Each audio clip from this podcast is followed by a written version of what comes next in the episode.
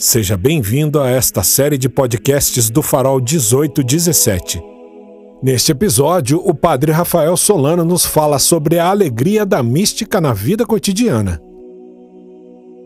Sexta, 5 de março, terceira sexta da Quaresma.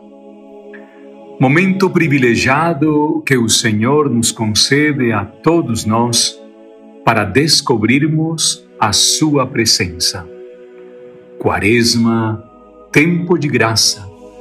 E neste ano, de modo particular, abordando o tema da mística do dia a dia, a mística do cotidiano, a mística do homem e da mulher que trabalha, que luta, que se esmera cada vez mais por ter um encontro com Deus.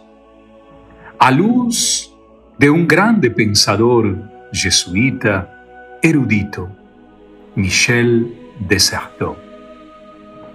Já vimos como é importante na mística do dia a dia observar aquilo que observamos. A observação do que observamos em volta de nós. Logo depois, a importância da linguagem a linguagem do que nunca será dito por mais ninguém, a não ser por nós mesmos. E nesta terceira sexta-feira da Quaresma, dia 5 de março, teremos a oportunidade de refletir sobre o significado de pôr em ordem, de organizar o nosso ser a encarnação do nosso dia a dia, iluminada, fortalecida e vivenciada por aquilo que se torna reconhecível. Michel Desserteau inclui no seu pensamento elementos muito importantes que chamará de ciência mística. São características que nascem de uma dimensão empírica, quer dizer, do nosso testemunho, daquilo que nós vivemos, daquilo que muitas vezes nos leva a repensar a nossa própria experiência. O experimentável, sim, mas também o empírico. Aquilo que pode legitimar muito mais do que uma hipótese, a nossa via mística, o nosso caminho.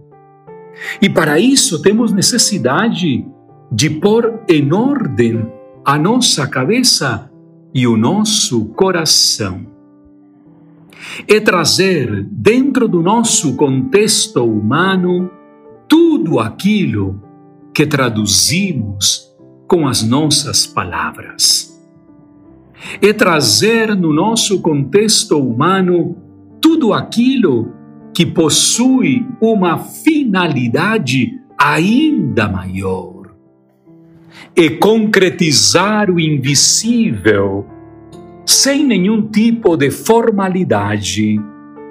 Colocamos toda a nossa vida, todo o nosso espaço social e toda a nossa condição na procura constante de enxergar as variantes mais diversas da nossa vida.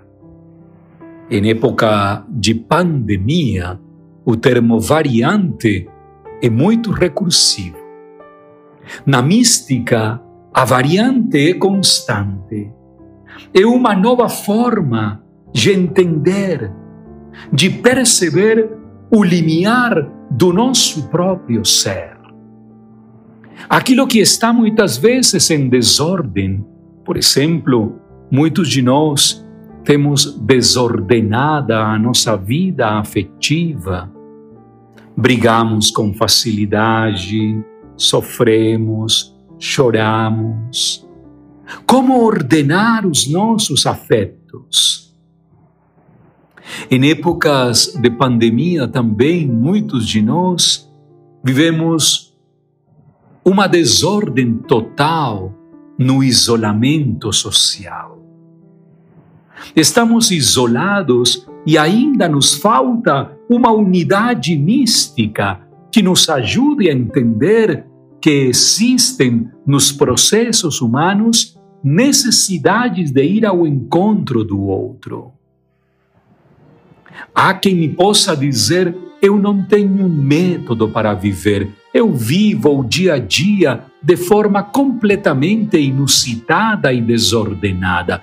Não é que me falte a boa vontade, dizem outros. O que acontece é que eu não consigo especificar aquilo que é prioritário. Na mística, o pôr em ordem significa criar dispositivos mentais que nos ajudem no caminho a seguir a via mística. É impressionante perceber como o social se legitima verdadeiramente a partir desta experiência. É ajudar-me e ajudar os outros a viver operações integrais da minha vida e não disparar para tudo que é canto. A desordem me faz perder a criatividade. A desordem me faz perder a centralidade dos meus atos. A desordem não me permite alcançar a pureza de uma sabedoria própria. É belíssimo porque hoje muitas expressões estão atreladas única e exclusivamente ao tecnológico do eu. Eu posso, eu quero, eu faço. São essas tecnologias do sujeito aquelas que impedem com que a arte da vida mística aconteça entre nós. Muitos de nós vivemos uma série cronológica de exercícios e exercícios. Há quem passe todos os dias uma, duas horas na academia, uma, duas horas no curso de inglês, na natação, tantas coisas. É um discurso bom, porém desordenado. Aqui devemos começar a construir aquele elemento essencial e básico, a minha autobiografia. O que digo de mim mesmo? O que posso dizer ao meu respeito eu mesmo, eu mesma? Não o que dizem os outros ao meu respeito, o que eu mesmo posso dizer graças a esses dispositivos mentais coerentes, eloquentes, esclarecedores. Uma vez constituído esse por em ordem em método, imediatamente podemos segui-lo repetidas vezes e então nos tornaremos protagonistas da nossa própria personalidade.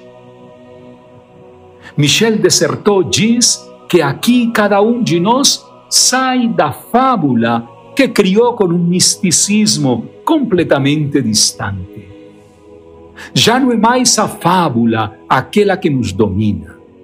Agora é a mística. A minha autobiografia diante de Deus. É impressionante. Quem leu a Ilíada, a Odisseia, está entendendo profundamente aquilo que eu estou dizendo. Já não preciso mais de um cavalo de Troia para poder invadir uma cidade. Já não preciso mais de personagens míticos porque saio da fábula. Já não tenho necessidade de fazer uma viagem com Gulliver. Não. Agora é a observação da mais íntima observação, eu mesmo. Você tem jogo de espelhos? Alguma vez entrou numa sala onde a sua imagem é distorcida? Saia dessa sala. Saia dela. Observe-se a si mesmo, separado de todos os outros objetos, de tudo aquilo que implica em você um ser humano que muitas vezes não pode ser reconhecido. A verdadeira mística se vincula com a historiografia. A verdadeira mística, assim como depende da linguagem, agora se faz história. Um historiador que luta, um historiador que parte de um princípio, um historiador que se certifica do ponto de partida.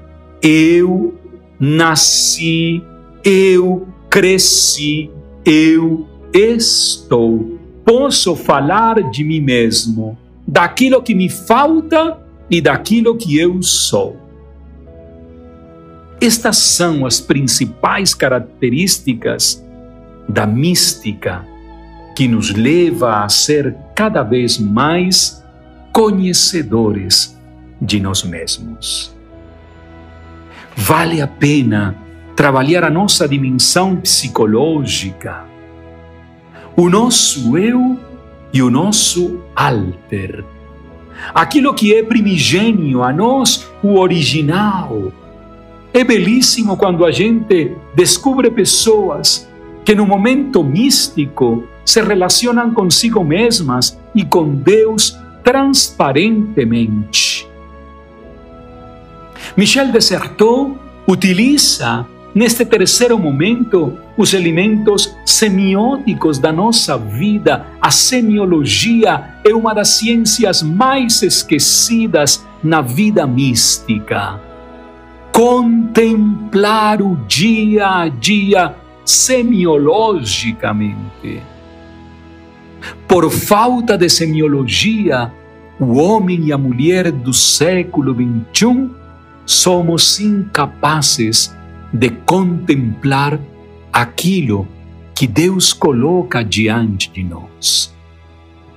A semiologia como ciência do assombro, a semiologia como ciência da novidade. Por exemplo, me deter na praça mais próxima da minha casa ou do meu trabalho sentar-me num banquinho ou no chão e observar ao meu redor. No jardim do meu apartamento, muitas vezes, na sacada, na janela, até aqueles que moram dentro de um flat ou num aparta-estudo, aqueles que estamos nesse momento nos nossos locais de trabalho, torne-se semiológico. Contemple. No meio de pinheiros, por exemplo, você pode contemplar a mais bela catedral de todo o planeta Terra, porque é a sua capacidade de se deixar assombrar. A pessoa que você ama, torne-se semiológico, é a pessoa mais bela o trabalho que você desenvolve. Torne-se semiológico, faça um esforço. Não o faça de forma diferida. Faça-o de forma interiorizada. Interiorize. Muito mais ainda, olhe para os seus erros com serenidade semiologicamente para o seu interior. Olhe para o seu ser e coloque ali, nesse instante, a libertação maior pela fé. Coloque em ordem as coisas, organize a sua produção, a sua elaboração, a sua capacidade de reconstruir.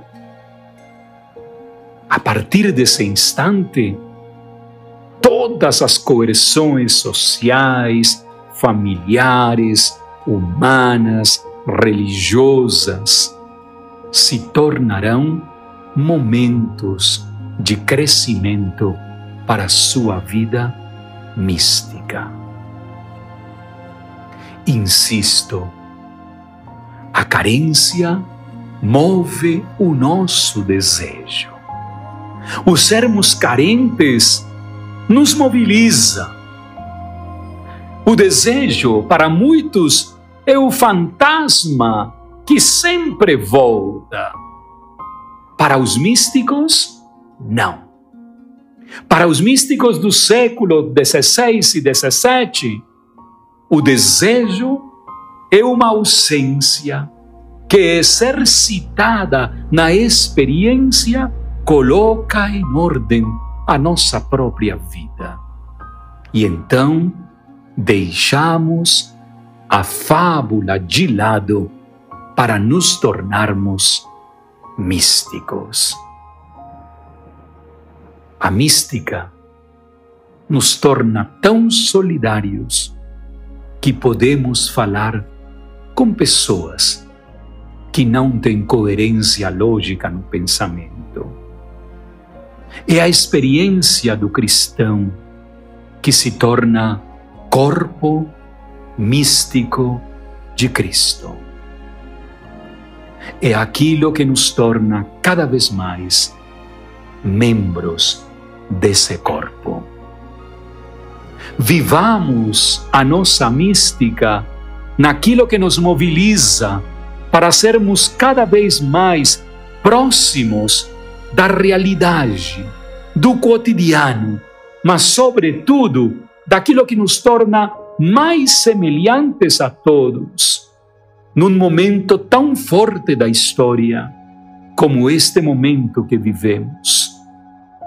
Os nossos problemas, a nossa pandemia, a evolução de uma sociedade, os seus transtornos mentais e afetivos, as suas aspirações, as suas pulsões religiosas, a sua sublimação política, o seu pânico da salvação comum, a sua crítica constante à pobreza, à marginalização.